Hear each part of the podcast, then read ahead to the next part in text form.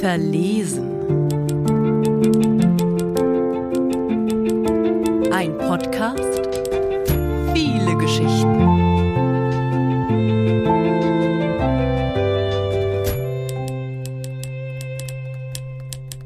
Neunzehnhundertsechzig. Ein Feld für Käthe. Die Mühle mit ihrem roten Fachwerk liegt hinter ihnen. Der Weg kaum mehr als eine eingedrückte Spur im Gras, in das bereits die Abendfeuchte steigt. Als sie das Feld erreichen, steht die Sonne tief am Horizont. Die Bäume am Abhang werfen ihren Schatten auf den schwarzen, alten Schuppen am linken Ende des Hallbrunns, dessen Tür sich für Josef mit ein wenig Rütteln öffnet. Der gehört eigentlich der Gemeinde. Aber ich hab gefragt, und du darfst deine Sachen hier unterstellen. Käthe weiß gar nicht, wohin sie zuerst schauen soll. Schau mal rein, sagt Josef. In einer Ecke stehen ein alter Metalleimer, leere Schmierseifeneimer aus Kunststoff und eine Holzkiste, in der eine Hacke, ein kleiner Spaten und ein Handrechen liegen. Dahinter an der Wand Spaten und Hacke in groß. Alle Geräte, soweit Käthe es beurteilen kann, nagelneu. Damit du nicht immer alles mitschleppen musst. Käthe schüttelt den Kopf. Ein Funken Freude löst sich und landet vor Josef. Gemeinsam sitzen sie auf der feuchten Wiese, die bald zum Acker werden soll, und betrachten, wie die Landschaft mit der untergehenden Sonne verschwindet. Rechter Hand das Dorf, der Weiher mit der Mühle, die Zwiebeltürme der Kirche, vor ihnen grüne Felder, vereinzelt dunkler Wald. Am Horizont der heilige Berg mit seiner weißen Kirche, die hell erstrahlt, während der Rest im Dunst der schwindenden Sonne in ein blaues Licht getaucht ist. Wir haben es hier schon schön, sagt Käthe, als es dunkel ist und Zeit zu gehen. Josef hilft ihr auf, klopft die Hinterseite ihres Rockes ab, auf dem sich einzelne Grashalme verfangen haben, und nimmt ihre Hand. Komm.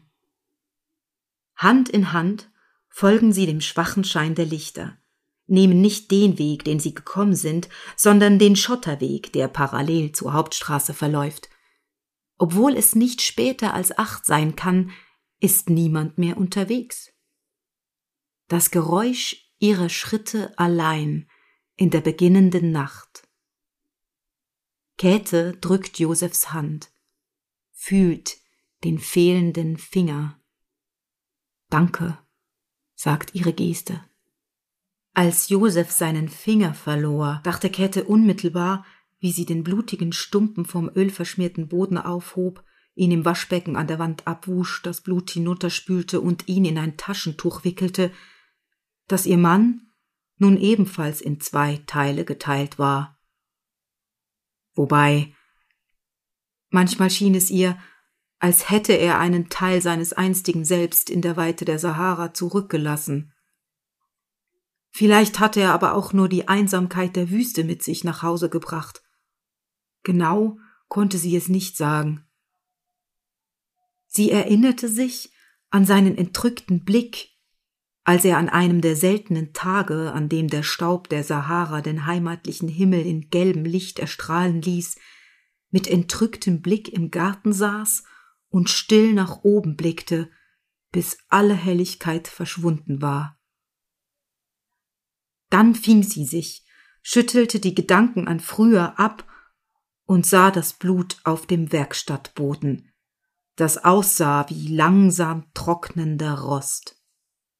Sie sah ihren Mann, der bleich neben der Säge des alten Haulenbichlers saß, die er gerade repariert hatte, sein normalerweise hellblaues Taschentuch gegen seine Hand gepresst.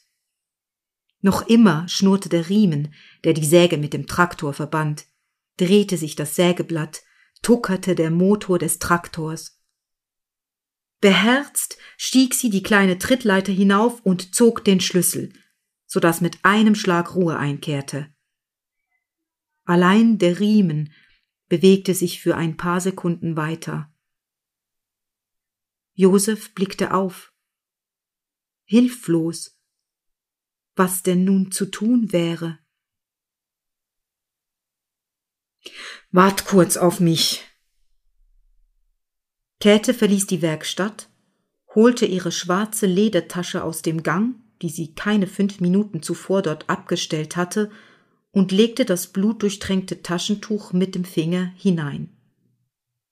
Dann half sie ihrem Mann auf, fasste ihn am Ellbogen, man könnte sagen, packte ihn, auf eine gewisse Art, die nur sah, wer Käthe schon länger kannte, war es fast zärtlich. Sie führte ihn, den starken Mann, der benommen aber bestimmt einen Fuß vor den anderen setzte, zum Arzt, sah zu, dass sie als nächstes aufgerufen wurden und hielt Josefs andere Hand, als der zwar nicht schrie, aber doch zuckte, als der Arzt die Wunde desinfizierte und verband, die damit plötzlich keine Wunde mehr war, sondern bloß ein Fehlen, wie etwas, das man verloren hatte. Den Finger, der nutzlos geworden war, ließen sie zurück. Daheim wollte Josef als erstes nach seinem Traktor sehen, schauen, ob Blut am Sägeblatt klebte. Doch Käthe befahl ihm, sich hinzulegen. Sie würde selbst in der Werkstatt nach dem Rechten sehen. Er müsse sich erholen und Josef ließ sich widerstandslos nach oben führen, so wie er stets das tat, was seine Frau von ihm verlangte. Käthe holte Eimer und Lappen und wusch die Spuren des Unfalls fort, schrubbte auf den Knien den Boden, bis auch der letzte Rest verschwunden war. Das braune Wasser goss sie in den kleinen Bach, der den Hof vom Mühleweg trennte. Sie löste den Riemen und die Säge und fuhr den Traktor in den Schuppen nebenan. Sie strich über die warme Motorhaube, wie um zu sagen, dass es nicht seine Schuld gewesen war. Sie wusste, dass Josef seine Maschinen selbst dann noch lieben würde, wenn er drei weitere Finger verlor. Wie er auch sie lieben würde, wie er sie immer geliebt hatte, und mit einem kaum hörbaren Seufzer schloss sie das Tor. In der Stube ist es düster, als Josef sie betritt. Er hat seine Hand bereits am Schalter, als er es sich anders überlegt. Käthe sitzt auf dem Sofa, die Augen geschlossen. Er setzt sich zu ihr. Seine Hand ertastet die ihre. Als erstes pflanze ich nächstes Jahr ein paar Reihen Bohnen. Käthe lacht.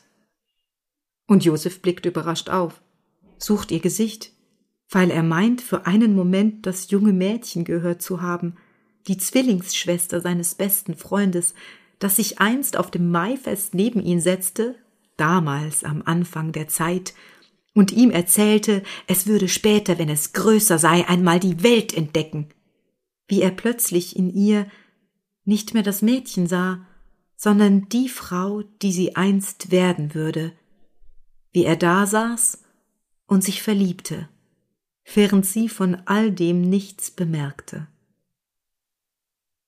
Als sie Jahre später ein zweites Mal aus der Welt zurückkam, dieses Mal endgültig, war aus ihr eine Frau geworden, und diese alsbald die seine, und aus ihnen schließlich zwei alte Menschen, die man im Halbdunkel der Stube für zwei Junge hätte halten können. Woran denkst du? Josef streicht mit dem Daumen sacht über den weichen Handrücken seiner Frau, spürt das leichte Zittern ihrer Hand. Käthe atmet hörbar aus, halb Seufzer, halb Erleichterung.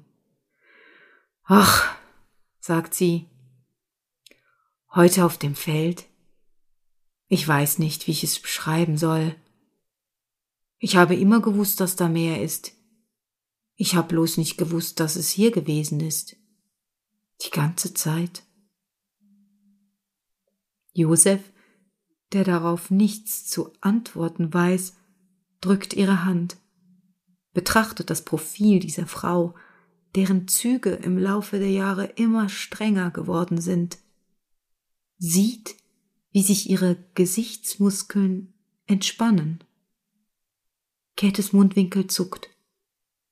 Für den Bruchteil einer Sekunde sieht es so aus, als wolle sie lächeln. Erst jetzt dreht sie ihren Kopf zu ihm. Was schaust du? Josef winkt ab. Ach, nichts. Er dachte nur, er hätte sich an etwas erinnert.